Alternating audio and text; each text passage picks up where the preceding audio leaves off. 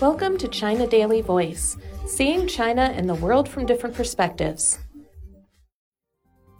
Crashed aircraft's black box found.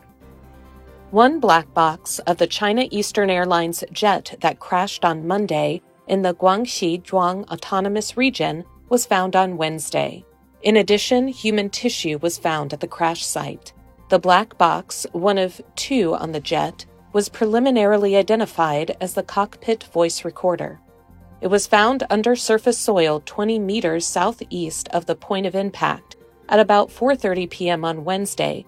Zhu Tao, head of the Civil Aviation Administration of China's Aviation Safety Office, said at a news conference of the Search and Rescue Command Center in Wuzhou, Guangxi on Wednesday evening. A preliminary examination at the crash site showed the black box's exterior to be severely damaged, Zhu said.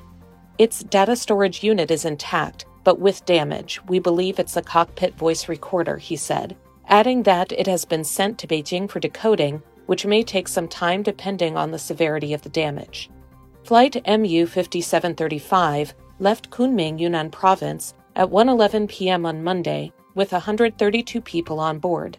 It was scheduled to arrive in Guangzhou, Guangdong Province at 3:05 p.m. Air traffic controllers lost track of the airliner over Wuzhou at 2:21 p.m. Pieces of the plane's wreckage and some human tissue were recovered at the crash site near the village of Molang, Tengxian County. They have been handed over to the investigation team, Jiang Xi, head of the Guangxi Fire and Rescue Brigade, said at the news conference. Heavy rain on Wednesday had temporarily affected the search and rescue operations, Jiang said. As of Wednesday evening, no survivors had been found.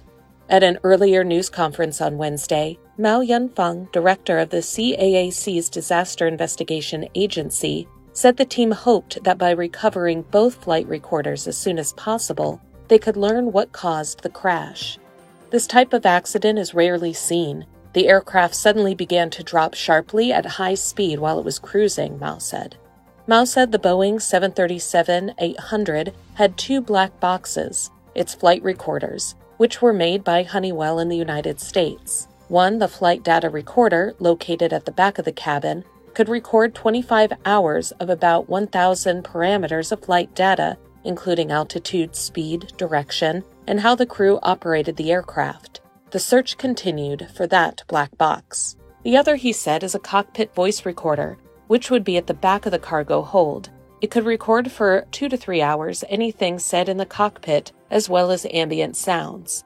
Mao said the weather was good along flight MU 5735's route. Before the airliner began to plunge, the flight crew maintained normal communication with air traffic controllers.